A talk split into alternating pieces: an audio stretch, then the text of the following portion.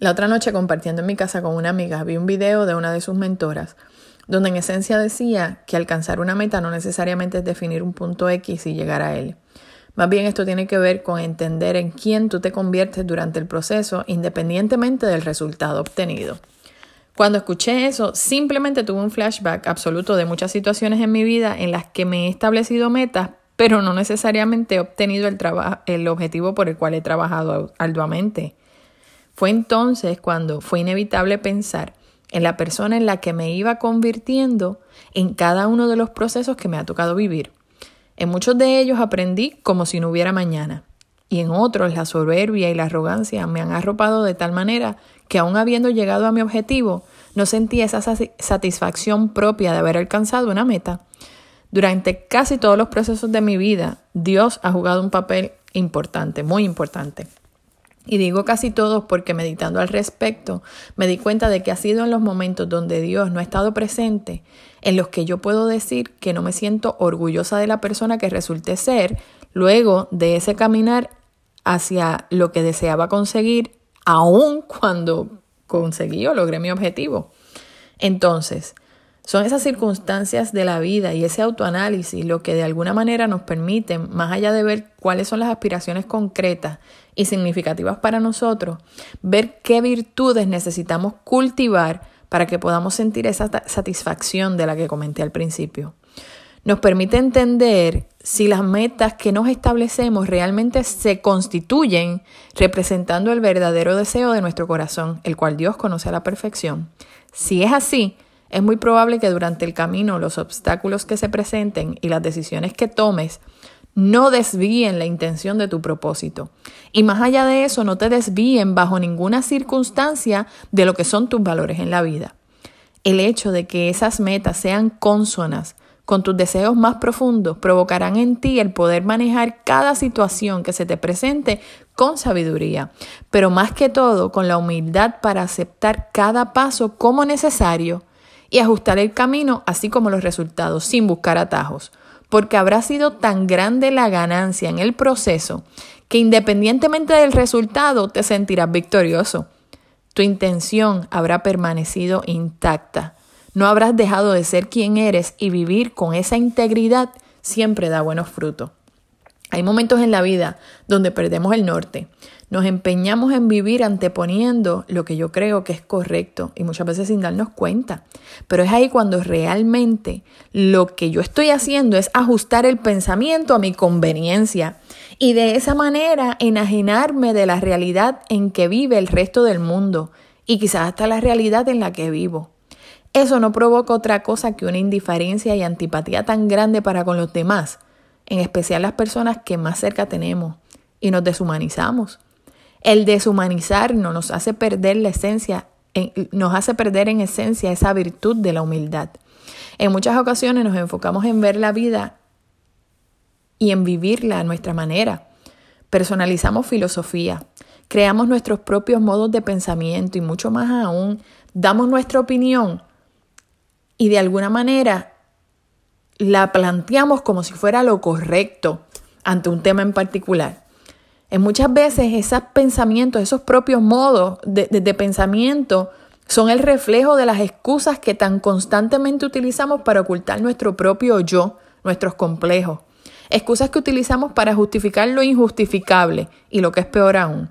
Excusas que utilizamos para justificar mis acciones injustificables, por simples o insignificantes que sean. Simplemente de manera consciente o inconsciente realmente.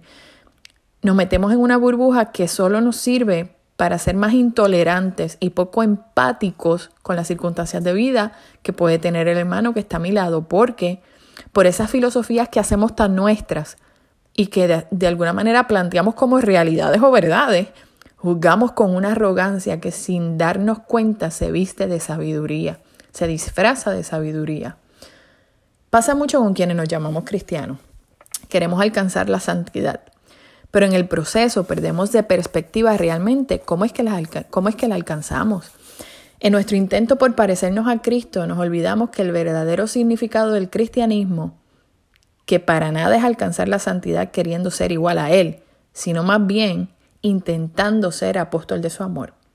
Hay una diferencia muy grande en decir o pensar que quiero vivir mi vida siendo igual que Jesús, que quiero ser como Jesús, a decir que quiero ser como Jesús, sabiendo que, como escuché de un sacerdote recientemente en una homilía, nuestra intención no puede ser igual, no puede ser que queramos ser iguales a Jesús, pues Jesús es Dios, y aspirar a ser Dios está fuera de todo sentido lógico.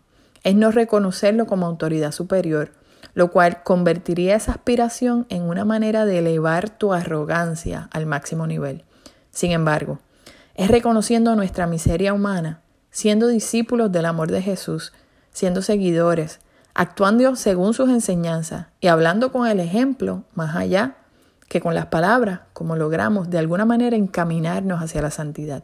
En mi opinión, querer vivir como Jesús vivió es sinónimo de vivir una vida de total humildad y empatía para, por y con el prójimo.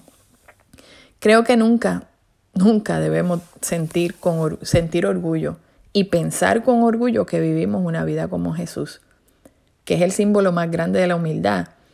Pues sentir eso, sentir ese orgullo de decir, yo trato de vivir mi vida como Jesús y decirlo con orgullo y no con humildad, no sería reconocer nuestra naturaleza humana y nuestra necesidad de seguir a Dios en todo momento.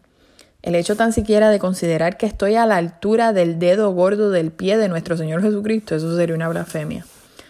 Habemos muchos que queremos enseñar el amor de Dios con palabras, pues vivimos una vida que para con nosotros es de total comunión con Dios, pero mi vida hacia los demás no lo es. Entonces, para con los demás nos convertimos en el reflejo de lo que aspiramos a ser y no en el reflejo de lo que intentamos humildemente ser día a día en el amor de Jesús, pues perdemos de perspectiva el proceso, que es hablar con el ejemplo, y no lo hacemos. Atacamos a las personas, no somos empáticos, vemos de primera plana los errores de los demás y más allá de entender lo que, lo que hacemos es juzgar sin darnos cuenta de que de la misma manera nosotros cometemos los mismos errores. Es ahí cuando entonces mi pecado se vuelve mayor, porque no solo peco por mi naturaleza humana y por los errores que pueda cometer, sino que peco por juzgar y peor aún, peco por mi soberbia al no reconocer que soy igual que aquel a quien juzgo. Que de nada me vale vivir en comunión con Cristo si pierdo totalmente la empatía ante las situaciones que provocan el error o el pecado en, el, en, el, en la persona en que tengo al lado. Peco al pensar que mi manera de ver las cosas es la única manera que existe y me encierro totalmente en paradigmas propios que lo único que hacen es volverme más arrogante, más soberbia y me incapacitan, esa es la peor parte, me incapacitan de reconocer ese pecado en mí. Entonces, ¿cómo ganar la salvación así? ¿Cómo hablar de obediencia si Dios nos da órdenes y no perseveramos en ellas? Nos hacemos de la vista larga o a veces comenzamos y no terminamos. ¿Cómo hablar de humildad si antepongo mi criterio para juzgar a los demás y mi soberbia llega al punto donde no me permito aguantar las palabras de otros simplemente por el que se cree este o que se cree esta, que, que, quién se cree este o esta para hablarme de esa manera. A veces las palabras que nos dicen no van llenas de ninguna mala intención, más allá que la, que la intención que está provocada por el reflejo de nuestros propios complejos de las situaciones que vivimos en el día a día.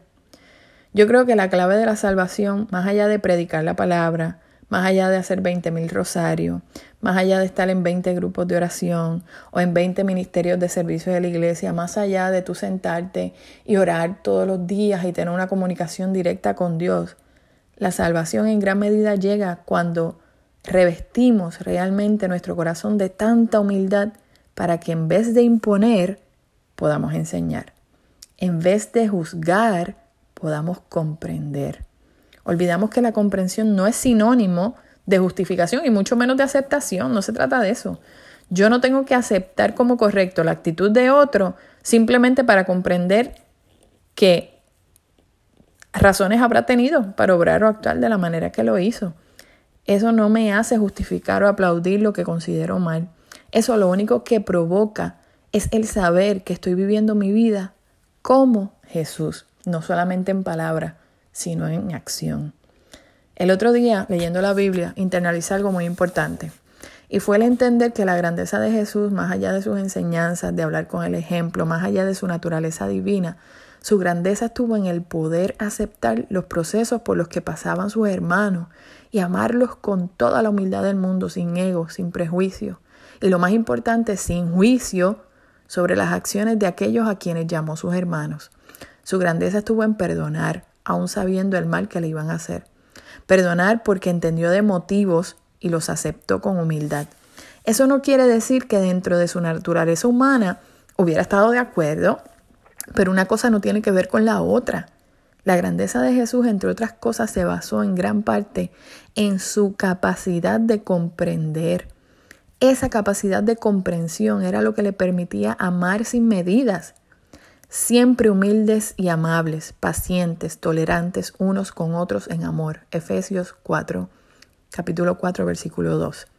Es impresionante saber que Jesús pudo vivir una vida donde, aunque no justificaba las acciones de aquellos que ante sus ojos, que eran los ojos del Padre, pecaban, Él comprendía que cada acción en la vida es el resultado de algún estímulo y que no todo el mundo reacciona a los estímulos de la misma manera, incluyéndose él mismo. Sí, claro, incluyéndose a él. Nosotros no podemos olvidar cuando aquella vez fue al templo y al ver lo que habían hecho con la casa de su padre, al convertirlo en un mercado, simplemente claudicó ante su ira, demostrándonos así su naturaleza humana, su soberbia y su coraje. Pero Cristo no hizo alarde de su categoría de Dios. Él tomó su condición de esclavo, pasando como uno de tantos. Filipenses 2, versículo 7.